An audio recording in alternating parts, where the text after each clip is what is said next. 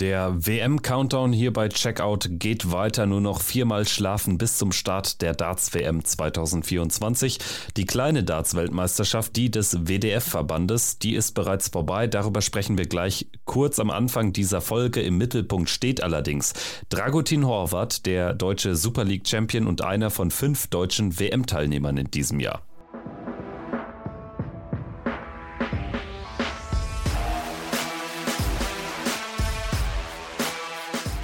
Ist Checkout, der Darts-Podcast mit Kevin Schulte und Christian Rüdiger. Hallo und herzlich willkommen. Hier ist Checkout, der Darts Podcast powered bei Sport 1. Ja, es ist der PDC WM Countdown angesagt. Ja, wir haben Dragutin Horvath im Interview. Wir wollen aber, wie ihr das Anfang der Woche immer gewohnt seid, auch die Aktualität mitnehmen. Und die heißt eben auch WDF Weltmeisterschaft. Die ist zu Ende gegangen am Sonntagabend. Darüber spreche ich, Kevin Schulte, mit Christian Rüdiger. Ich grüße dich. Hi. Hallo Kevin, grüß dich. Ja, ich muss ehrlich sagen, ich habe jetzt nicht mehr das Allermeiste verfolgt an den letzten Tagen, weil es auch wirklich viel Arbeit und Planung bedurfte, hier diesen tagelangen WM-Countdown auf die Beine zu stellen. Wie ging es dir? Wie intensiv hast du die WDF verfolgt? Ja, dadurch, dass ich auch ähm, am Wochenende wieder unterwegs gewesen war ähm, in den Fußballstadien, habe ich hier und da immer mal so ein bisschen noch reingeschaut und auch mir versucht, so für diese ja, Highlight-Partien so ein bisschen auch Zeit dann zu nehmen, beziehungsweise dann noch freizuschaufeln, um da so ein bisschen reinzugucken, weil man ja den Spielplan so ein bisschen auch äh, konnte oder verfolgen konnte. Und ja, deswegen habe ich unter anderem die äh, Partien von äh, Bo Greaves so ein bisschen intensiver verfolgt, aber auch von Andy Bartons. Und ja, ich meine, die beiden sind ja dann auch die Hauptprotagonisten dieser Weltmeisterschaft gewesen. Andy Bartons gewinnt als Nummer 1 gesetzter das Turnier bei den Männern. Bei den Frauen gewinnt ebenfalls die Nummer 1 Bo Greaves und beide gewinnen dieses Turnier sehr souverän. Fangen wir gerne mit Bo Greaves an. Die gewinnt dieses Turnier, indem sie nur einen einzigen Satz und zwar im Finale abgibt gegen Eileen de Graaf. Sie schlägt Lorraine Hyde 2-0, Paula Murphy ebenfalls 2-0, Rihanna O'Sullivan 3-0 mit einem 90er Average und im Finale ist es dann ein 4-1 gegen Eileen de Graaf das erwartete Ergebnis. Ja, auf jeden Fall. Also wenn man sich äh, das äh, Teilnehmerinnenfeld angeschaut hat, dann wusste man, der Titel geht nur über Bo Greaves, auch über die Distanz hat sie einfach ein zu gutes Spiel und da kann ihr niemand gefährlich werden. Das hat sie auch eindrucksvoll gezeigt und letztendlich sieht man das auch. Es ist die richtige Entscheidung gewesen, nicht die PDC-WM zu spielen, weil erstmal hat sie jetzt erneut einen Weltmeisterschaftstitel und sie kann sich auch zweifache Damenweltmeisterin nennen. Also sie hat auch sozusagen diese geschlechterspezifische Anerkennung des WM-Titels, was sie auch in so einem ähm, Interview mal gesagt hatte, warum sie sich dafür entschieden hat, weil es eben den spezifischen Namen Frauen-WM hat und vor allem, was auch noch denke ich mal, nicht ganz unerheblich ist, weil sie noch eine sehr junge Spielerin ist. Sie hat sich 25.000 Pfund Preisgeld äh, erspielt. Da hätte sie bei der PDC WM ein paar Runden gewinnen müssen. So hat sie jetzt in einem Feld, wo sie die klare Favoritin war, auch noch eine Menge Geld mitgenommen.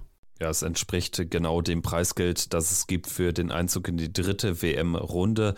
Und vielleicht, ähm, wenn man sich mal anschaut, wie Bo Greaves dominiert hat, was für einen Standard sie gespielt hat, sie hätte ja auch in der Männerkonkurrenz, wenn es möglich wäre bei der WDF, äh, dann wäre sie dort aber auch weit gekommen. Also wenn es da genauso zuginge wie bei der PDC, dass es nur ein Turnier gibt, dann hätte es mich nicht gewundert, wenn wir das Finale Betens gegen äh, Greaves äh, gesehen hätten, also um es mal so zu formulieren, wie deutlich das war. Aber auch Andy Bartens hat sehr dominant gespielt, äh, war keine so richtig enge Partie dabei. Białecki 3-0, Stone 3-1, Johnny Tata 4-2, das war noch das engste vom Ergebnis. Dann Dennis Nilsson, Überraschungshalbfinalist, der World Strongest Man von früher, der Schwede mit 5 2 geschlagen worden von Andy Bartens und im Finale ist es dann ein ganz, ganz klares 6 1 gegen Chris Landmann. Ja, also Andy Bartens ist da auch seiner Setzlistenposition dann äh, gerecht geworden, war da an 1 gesetzt für dieses Turnier. und hat wirklich äh, gut gespielt. Hat mir auch im vergangenen Jahr schon gut gefallen, weil er ja auch einen sehr schönen Wurfrhythmus hat. Also da ist auch sehr viel Zug mit dabei. Die Darts gefallen mir auch immer gut und auch die Art und Weise, wie sie dann im Board stecken. Also ich finde, er hat ein gutes Gesamtpaket, hat auch wirklich richtig gut äh, gespielt. Also alles bis zum Einzug ins Finale Mitte 90. Da ans äh, Board gebracht. Ich finde, das ist schon eine gute Qualität. Und dann gegen Chris Landmann, da hat er äh, nichts anbrennen lassen und hat sich da seinen ersten WM-Titel geholt, hat er auch Geschichte geschrieben. Ja, und ähm, jetzt mal gucken, wie es da auch mit ihm so weitergeht, weil ich glaube schon, das ist ein sehr interessanter Spieler, auch wenn der auf dem PDC-Circuit dabei wäre. Ja, würde ich mir gerne angucken wollen. Hat ja einmal PDC gespielt in diesem Jahr bei den Belgian Darts Open als Host Nation Spieler dann auch direkt in den finalen Tag gekommen. Also hat dort zwei Runden überstanden. Also der kann definitiv was. Ist ja auch noch nicht allzu alt, 34 Jahre im Dart, kein Alter. Also Andy Bartons und Bo Greaves sind die Weltmeister. Bradley van der Velden und Aurora Focesato allerdings auch. Bradley van der Velden gewinnt das Turnier der Junioren und Aurora Focesato aus Italien das Turnier der Juniorinnen. Aus deutscher Sicht hatten wir Mats Theobald, der ja das Halbfinale verloren hat gegen Bradley van der Velden bei den Junioren und bei den Herren Liam Mendel Lawrence nach dem ersten Sieg gegen Mike Gillett ist er dann ausgeschieden am Dienstag gegen Martin Turner mit 1 zu 3 in den Sätzen. Also okay, kann man so mitnehmen, kein besonderes Ergebnis, aber trotzdem wichtig natürlich auch für die Erfahrung Liam Mendel Lawrence hier mit seinem WM-Debüt bei der WDF. Definitiv. Also das ist eine WM-Teilnahme, die kann ihm äh, keiner mehr nehmen. Und es war auch im Vergleich zu seinem ersten Match nochmal eine deutliche Steigerung. 0-2 Sätze dann zurück, ist schon Brett, hat versucht, sich dann nochmal zurückzubeißen, konnte dann den dritten auch gewinnen. Am Ende wurde das Comeback nicht veredelt. Dennoch finde ich ein guter Auftritt von Liam Mendel Lawrence. So sieht's aus. Damit machen wir es rund und kommen jetzt zu unserem Hauptthema dieser Folge. Es ist das nächste Interview, was äh, vorab äh, produziert wurde mit Dragutin Horvath. Das habe ich vor ein paar Tagen führen dürfen. Zum ersten Mal überhaupt im Checkout-Podcast dabei. Einer von fünf Deutschen nach den Interviews mit Tempel und Pietrezco erneut. Runde 20, 25 Minuten mit ihm. Ich hoffe, es gefällt euch und äh, vorab würde mich noch interessieren, was du so von Dragutin Horvath hältst. Er ist jetzt wirklich ein sehr, sehr arrivierter Spieler im deutschen Darts-Zirkus. Endlich, muss man sagen, mit der zweiten WM-Teilnahme belohnt worden, auch für jahrelang aufopferungsvolle, harte Arbeit. Denn das ist nicht immer so leicht, wenn man da eben nicht als Profi agiert und auch so viele Turniere mitnimmt, dann auch teilweise in England. Für mich ist Dragutin einer der besten Spieler Deutschlands und das über Jahre immer vorne mit dabei, wenn es äh, darum geht, auch die Host Nation Qualifikation zu spielen. Also was er da auch mit Lukas Wenig teilweise abreißt, finde ich sensationell und äh, diese Geschichte auch, wo er vor ein paar Jahren mal ins Viertelfinale auf der European Tour eingezogen ist und von diesem Erfolg so überrascht war und nicht äh, genügend äh, frische Unterhosen mit in seinem Reisekoffer hatte und sich deswegen nochmal neue besorgen musste, weil er einfach ja, nicht geglaubt hat, dass er in diesen finalen Tag einziehen kann. Also das äh, bringe ich auch immer mit Herkules in Verbindung. Ansonsten ja auch die Nerven, die oftmals nicht so auf seiner Seite waren. Aber ich denke, wenn er die im Griff hat und sein Spiel spielt, dann kann er für viele Spieler zumindest gefährlich werden. Und über sein WM-Ziel, über den Weg dorthin, über all das habe ich mit ihm gesprochen. Wir hören jetzt mal rein. Viel Spaß. Eine neue Folge in unserem WM-Countdown und ich freue mich ganz besonders auf den heutigen Gast hier bei Checkout zum ersten Mal dabei, der amtierende Super League-Sieger Dragutin Horvath. Hallo. Ja, hallo, hallo, hallo. Guten Tag. Dragutin, die WM rückt immer näher. Es ist dein zweites Mal im Ellipelli. Wie sehr freust du dich darüber, dass du es jetzt über Bitburg nochmal nach London geschafft hast?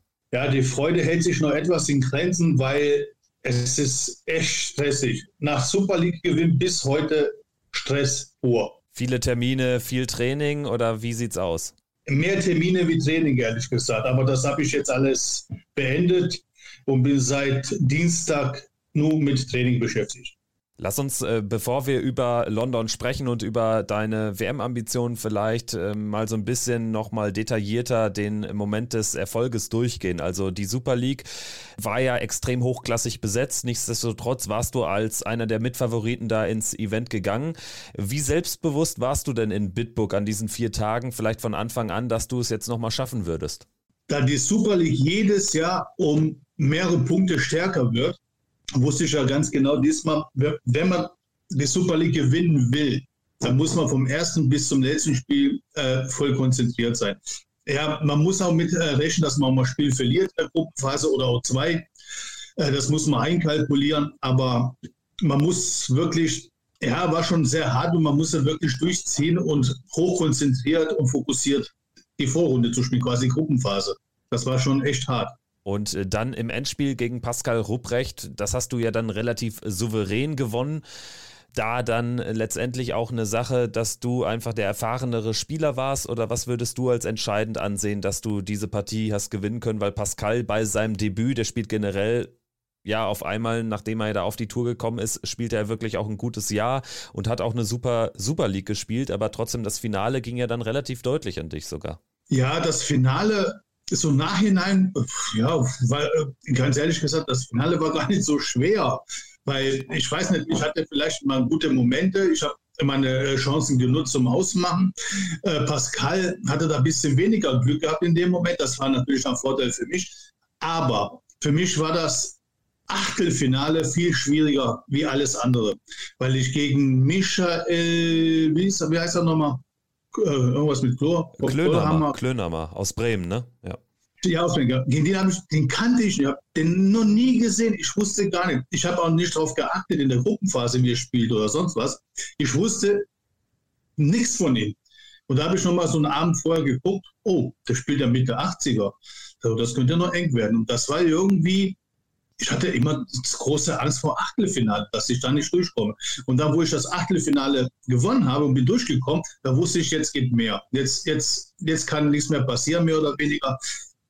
Jetzt gibt es die Duelle gegen Nico Kurz. Das ist immer so mit einer angezogenen Handbremse, weil wir gut befreundet sind. Ich weiß ganz genau, da ist irgendeine Spannung dazwischen. Und ja, hatte ich wieder das Glück, dass er wirklich nicht ins Spiel reinkommt und ich meine Doppel Felder genutzt habe. Und dann spielst du gegen äh, Lukas Wenig, genau dieselbe Situation. Sehr, sehr gut befreundet. Da, da, da, spürst du, da ist was dazwischen, aber du kannst es nicht ändern. Ja, wir sind befreundet, aber nur einer kann gewinnen. Und ich hatte dann das Glück, dass ich das Break schaffe im vorletzten Leck und dann meinen Aufschlag nach Hause bringe und da durchkomme. Finale gegen Pascal, ja, er hat das ganze Turnier sensationell gespielt, Mitte 90 bis 100 Punkte gespielt. Und da habe ich mir auch so gedacht, irgendwann muss er auch mal vielleicht mal Anfang 90 spielen oder unter 90 spielen. Der kann doch jetzt nicht vier Tage am Stück immer über 95 spielen. Ja, und irgendwie hatte ich eine höhere Macht, hat mich gehört und hat ihn einfach unter 90 spielen lassen oder 95. Und das war ja, musste ich dann auch ausnutzen dann in dem Moment. Jetzt hast du das Match gegen Nico Kurz auch angesprochen.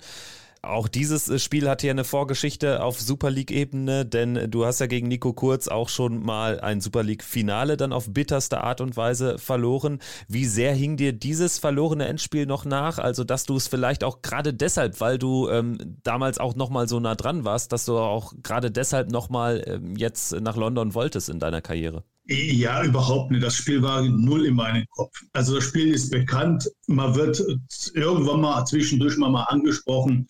Ah, weißt du noch damals und hin und her.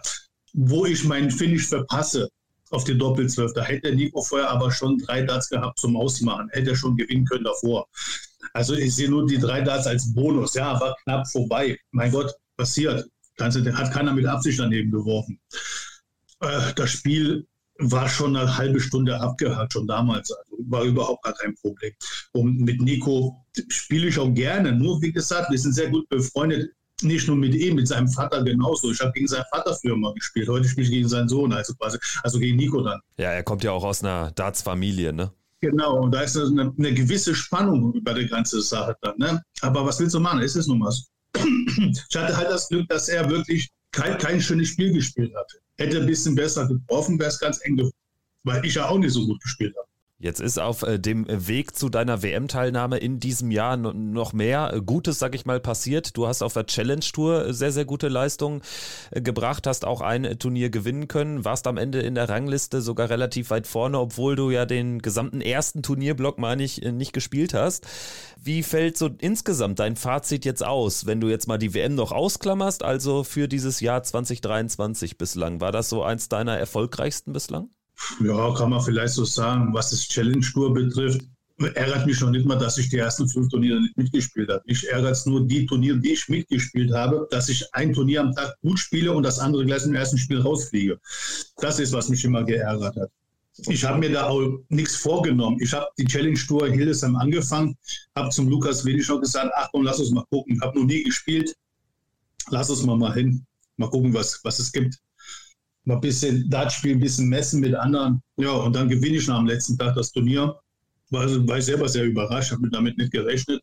Weil spiele ich gegen äh, Henderson, 907er Schnitt. Da, da, wusste ich gar nicht, was ich sagen sollte. Das war total überraschend für mich. Ja, und da habe ich gesagt, ja gut, jetzt bin ich auf Platz zwei oder drei, ich weiß es gar nicht, irgendwo oben stand ich. Da sagte Lukas, ja, jetzt hilft ja alles nichts, jetzt muss man nach England fliegen, muss man weitermachen. Und da habe ich gesagt, okay, dann machen wir das so, ich will jetzt wissen, wo ich stehe. War das jetzt eine Eintagsfliege oder kann man das irgendwie bestätigen? Ja, und da sind wir nach England und da spiele ich gleich im ersten Turnier wieder Finale und im zweiten Halbfinale. Und dann hat man dort drei Turniere und dann kreuzt sich ab. Und das hat mich, das ärgert mich dann. Spielst zwei Turniere oder ein Turnier super und dann fliegst du bei dem dritten oder bei zweiten, manchmal auch bei vierten, fliegst du am ersten Spiel gleich raus. Das nicht, darf nicht passieren. Das ist, was mich dann ärgert. Also die fehlende Konstanz ähm, bemängelst du nochmal selbstkritisch, sage ich mal, höre ich da raus. Am Ende trotzdem eben Platz 9 in der Challenge Tour mit knapp über ja. 6000 Pfund eingespieltem Preisgeld. Das ist ja dann zumindest oder müsste nach den letztjährigen äh, Qualifikationsbedingungen dann für die, für die UK Open Teilnahme auch reichen im nächsten Jahr. Ne? Das wäre ja dann auch noch so ein schönes Zubrot. Ja, aber ich glaube, da werde ich nicht teilnehmen, wie es aussieht. Aus zwei, aus zwei verschiedenen Gründen. A, hat meine Frau Geburtstag am den Tag, am 1.3. Ich glaube nicht, dass wir die ganze Familie wie UK Open rüberfliegen. Das werden wir wahrscheinlich nicht machen. Und das andere ist, auch wenn das Turnier so in den Himmel gehoben wird und wie toll das ist, UK Open, ja, mag ja auch sein, dass es einer der schönsten Turniere ist. Aber man muss zwei oder drei Runden spielen, dass man ins Preisgeld kommt. Das ist ein Turnier, wo ich nur Minus machen kann.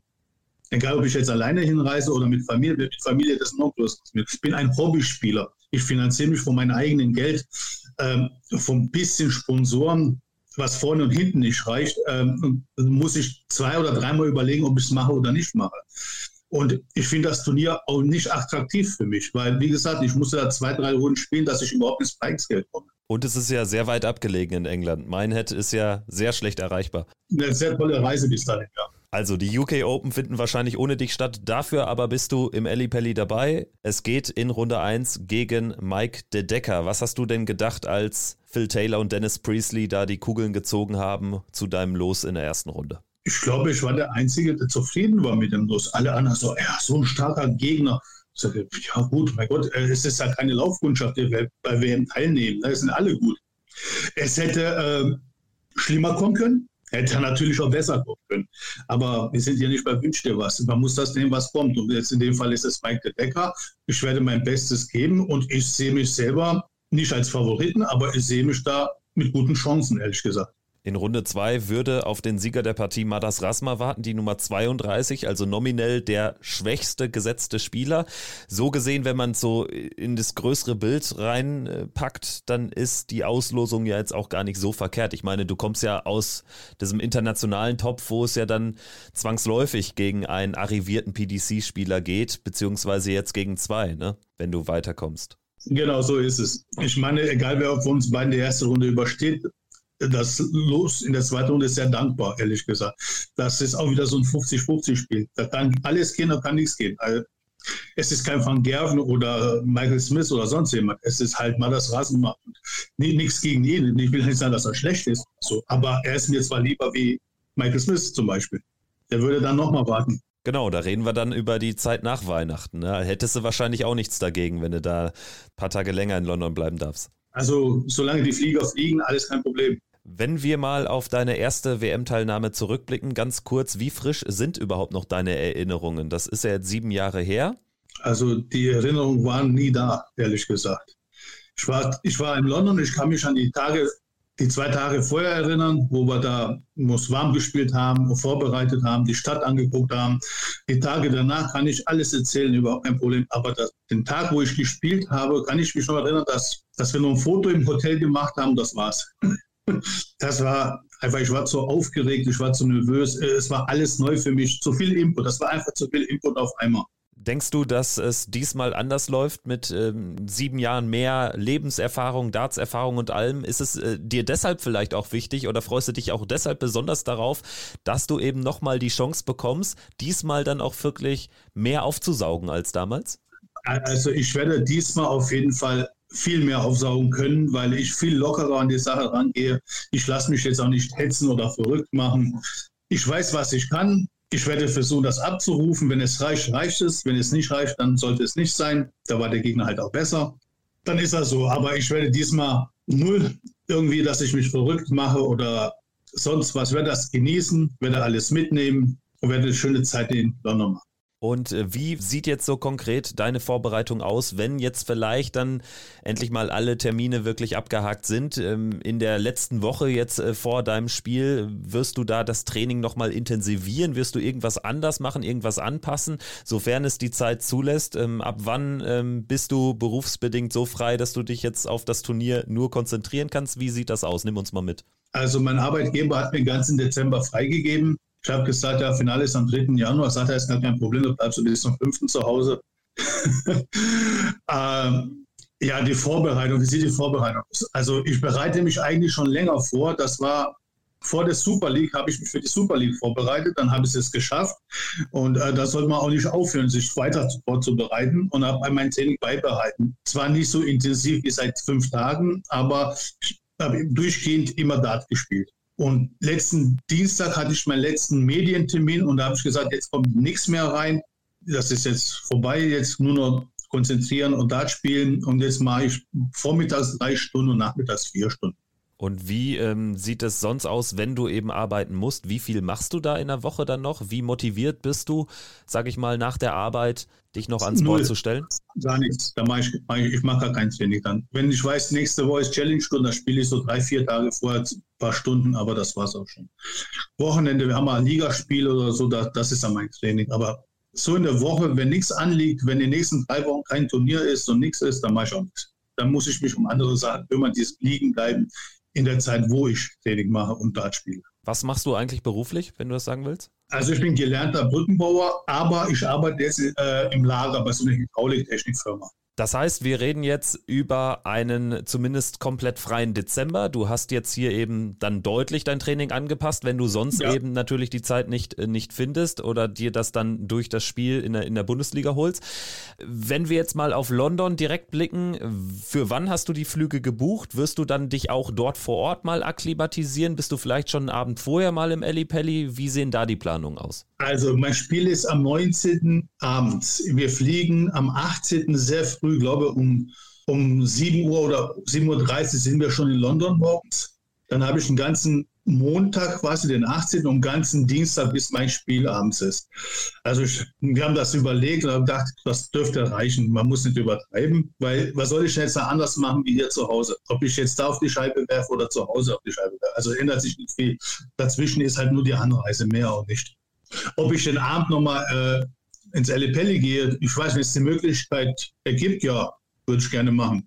Wenn es nicht geht, dann ist auch nicht schlimm. Und der Spieltag als solcher, ähm, äh, wie äh, sieht da dein Konzept aus, sage ich jetzt mal? Es ist ja dann die Abendsession, wo du, wo du ran darfst. Ja, also ich, bis jetzt habe ich noch gar kein Konzept. Ich, ich weiß das nur vom letzten Mal, weil ich auch abends gespielt habe. Das war irgendwann so gegen drei, halb vier Richtung Ellipelli fährt. Und dann geht die normale Prozedur mit Vorbereiten, ein bisschen spielen, ein bisschen runterkommen, ja, sich da ein bisschen, ja, wie soll man das haben, das Ganze anzugucken, was auf mich dann zukommt. Ja, ein bisschen Konzentrationsphase, dann irgendwann ist das Spiel dann und dann geht's los. Jetzt ist äh, der Tag oder die Session explizit aus deutscher Sicht äh, hochspannend, weil ja nicht nur du spielst, sondern auch noch Ricardo. Im ersten Spiel ja. ist, glaube ich, Steve Beaton, der ran darf und hinten raus nochmal Michael van Gerven. Also hast du ja. wirklich eine Top-Session erwischt. Ähm, macht es für dich irgendwie einen Unterschied, dass Ricardo auch dann in der Session ist? Äh, spielst du dich vielleicht mit ihm warm oder, oder Wie sieht's aus? Das kann ich jetzt, also mir macht es nichts aus, aber ich weiß nicht, ob ich mit ihm warm spiele, weil das wäre auch die erste Begegnung überhaupt mit ihm quasi. Also wir haben schon tausendmal gegeneinander gespielt, aber das wäre jetzt die erste Begegnung vom Turnier, dass wir uns zusammen spiel, äh, warm spielen können. Vielleicht machen wir das, vielleicht machen wir es nicht, ich weiß es nicht, keine Ahnung. Muss ja dann auch für beide Seiten passen, ne? Ja, ob wir uns gegenseitig irgendwie helfen können. Ich glaube, für ihn ist es auch das erste Mal, also für ihn ist das, das erste Mal jetzt Vielleicht hat er sogar ein paar Fragen an mich, ich weiß es ja. Ja, du bist der erfahrene Mann von euch beiden. Ja, in dem Fall schon, ja. ja. Ganz generell, wenn wir jetzt mal auf dieses Turnier blicken und wenn du es mal vergleichst mit der Zeit, in der du damals dabei warst. Sieben Jahre ist nicht wenig. Wir hatten zwischendurch eine Pandemie und trotzdem die PDC hat dieses Turnier ja noch deutlich nach oben gebracht und so und es wird immer größer, das mediale Interesse auch. Wenn du es mal auf deine Person adaptierst, was hat sich so in diesen sieben Jahren verändert? Also hast du einen ähnlichen Eindruck, dass alles noch deutlich größer und interessanter geworden ist? Nicht nur größer und interessanter, also das Niveau, das Niveau geht ununterbrochen nach oben. Ich weiß nicht, da irgendwann muss das auch mal enden. Man kann nicht jeder irgendwann mal neuen Daten spielen oder sonst was, aber wenn man sieht, diese Jugend, was so nachkommt, die, die kommen ja einfach ohne Respekt vor irgendeinen, der schon 20 oder 30 Jahre Rad spielt, denen ist das alles egal. Die donnern die Dinger da rein. Da ist kein keine Seltenheit, dass mal 100 Punkte, 105 gespielt werden von einem 16, 17, 18-Jährigen, die heute dazukommen. Früher war das, wenn ich jetzt 6, 7, 8, 10 Jahre zurückgehe, ähm, da warst du mit einem 100er Schnitt verdammt gut bedient. Heute spielt das fast jeder schon. Also kann jeder mal abrufen. Konstant jeder sind nur weniger, aber das Niveau ist wirklich nach oben geschossen. Das Niveau ist in der Tat nach oben geschossen und trotzdem kannst du da eben mithalten, hast dich qualifiziert zum zweiten Mal. Jetzt gehört ja auch so weit dazu, dass dieses Profitum immer ausgeprägter ist. Ne? Das war ja auch ja. vor einigen Jahren noch anders. Äh, für ja. dich war das aber nie eine Option, alles auf eine Karte Darts zu setzen? Ich habe auf die Frage gehofft, dass sie jetzt kommt. Es ist eine ganz einfache Sache. Wie gesagt, ich bin ein Hobbyspieler. Ich mache das so was so weit wie es geht, was meine Möglichkeiten mir erlauben. Ich würde gerne die Tourcard haben. Ich würde es sofort auf die Tourcard spielen, überhaupt gar kein Problem. Aber da müsste ich jemanden haben, der meinen Lebensunterhalt finanziert. Und das habe ich ja nicht. Also wenn ich einen Sponsor hätte, der das Ganze finanziert, da bin ich der Letzte, der sagt, nee, ich mache es nicht. Natürlich, dann mache ich halt, dann spiele ich ja UK Open auch zweimal im Jahr. Überhaupt kein Problem. Würde ich gerne machen. Aber ich selber kann das nicht finanzieren. Es ist ja auch nicht gerade mal günstig und arbeiten geht ja auch nicht mehr, weil die Pro Tour immer in der Woche stattfindet. Ab nächste Saison, so wie ich das mitgekriegt habe. Genau so ist es. Also alle 30 Players Championships unter der Woche. Das heißt aber, du wirst trotzdem die Q-School mitnehmen, mal schauen, was passiert und im Fall der Fälle überlegst du dir danach, wie es weitergeht. Ja, ja, mal Challenge Tour, der erste Runde habe ich schon gebucht. Also die nimmst du auf jeden Fall wieder mit ich werde mal die zweite Liga weiterspielen. Alles klar. Ja, du hast ja einmal ganz, ganz knapp vor dem Gewinn der Tourkarte gestanden. Ist das noch etwas, was dich irgendwie äh, betrübt oder so? Weil das war ja wirklich ein Wahnsinnsmatch damals. Nachhinein war das okay so. Weil du ohnehin dann vor den Problemen gestanden hättest. Genau, richtig. So ist es. Genau. Vielleicht hört einer zu jetzt hier, so einer, der viel Geld übrig hat, wenn das finanzieren möchte, gar kein Problem. Ich spiele auch die ganze Tour sagt Dragutin Horvath vor seiner zweiten WM-Teilnahme. Ich lass dich jetzt nicht raus, bevor du mir sagst, wer wird ein Weltmeister und ab welchem Ergebnis wärst du mit deiner WM zufrieden? Also ich wäre zufrieden, wenn ich ein anständiges Spiel spiele, egal wie es am Ende ausgeht. Es soll nur anständig sein und soll nicht irgendwie Langweiler werden oder sonst irgendwas. Mega freuen würde ich mich, wenn ich die erste Runde schaffen würde. Gar kein Thema. Wer würde sich da nicht freuen? Oh, wer wird Weltmeister? Uh, ich hätte so zwei Kandidaten hätte ich, wo ich sogar den Van Gerven ganz oben sehe, glaube ich. Und äh, Humphreys hat da auch so ein, ja, der könnte auch werden. Der könnte es auch werden. Ja, gibt aktuell keinen, der nicht Luke Humphreys auch zumindest unter seinen Top 3, 4 Kandidaten hat, ne? Ob, obwohl, man weiß es nicht, ist eine ganz andere Situation. Der hat, glaube ich, auch, er würde es auch gerne. Und da hat er einen gewissen Druck wahrscheinlich auch ja, irgendwann muss eigentlich da auch mal ein Spiel verloren werden. Also es ist ja, ja logisch. Ja, der, ne? kann nicht, der, kann das nicht, so durchziehen, wie er es bis jetzt gemacht hat. Aber der ist trotzdem ein super Top-Favorit. Volleyball macht nichts, glaube ich. Das glaube ich auch nicht. Der geht, geht, ja nicht, weil er in der dritten Runde gegen Chance liegt. Wollte ich gerade sagen, den kannst du ja relativ frühzeitig nach Weihnachten aus dem Turnier nehmen. Genau so machen Ich danke dir sehr für das Gespräch, wünsche dir nur das Beste für die Weltmeisterschaft und vielleicht sprechen wir uns im neuen Jahr dann wieder und dann können wir mal so ein bisschen über die WM schnacken. Ja, gerne, gar kein Problem. Vielen Dank. Danke dir, mach's gut. Ciao, ciao. Ciao. Danke an dieser Stelle fürs Einschalten. Wenn es euch gefallen hat, dann hinterlasst gerne fünf Sterne. Ich denke, das war ein tolles Debüt von Dragutin Horvath hier im Checkout Podcast. Morgen gibt es endlich das Interview mit Werner von Moltke, dem Chef der PDC Europe zu Next Gen. Das mussten wir jetzt ja um eine Woche verschieben, weil dort eben ein bisschen was dazwischen gekommen ist und dementsprechend die Sperrfrist verlängert wurde, weil die PDC Europe mit den Infos eben erst am heutigen Montagabend rausgehen wird.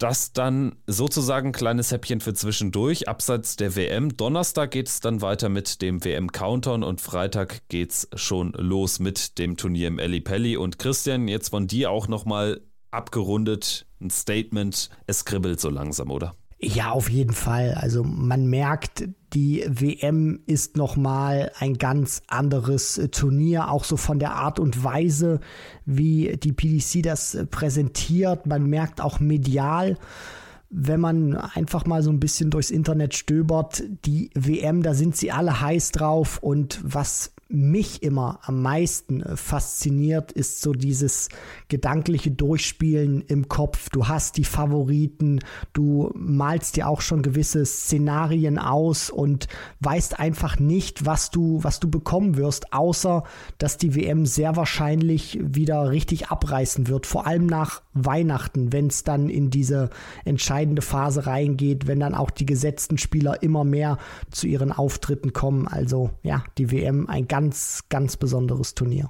Ja, man muss es tatsächlich so unterteilen. Die Phase nach Weihnachten, bei der durfte ich ja im letzten Jahr auch live vor Ort sein. Auch in diesem Jahr ist das der Fall. Da freue ich mich enorm drauf. Hat dann immer noch einen anderen Charakter, weil natürlich dann auch teilweise täglich die Spieler ran müssen und vor Weihnachten ist es ja fast ein anderes Turnier. Also Michael Smith, wenn er jetzt am Freitagabend gewinnt, dann hat er fast zwei Wochen Pause bis zu seinem zweiten Match. Ne? Und das ist natürlich etwas, was äh, sonst im Darts ja überhaupt nicht der Fall ist, nicht mal ansatzweise. In jedem Fall wird's super. Wir freuen uns sehr drauf. Das habt ihr sicherlich auch gemerkt. Das merkt ihr auch bei den Spielern, wie zum Beispiel Dragutin.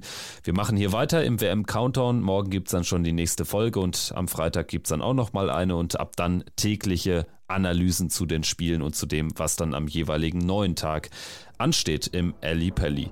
Danke und bis zum nächsten Mal. Macht's gut. Ciao, ciao. Ciao.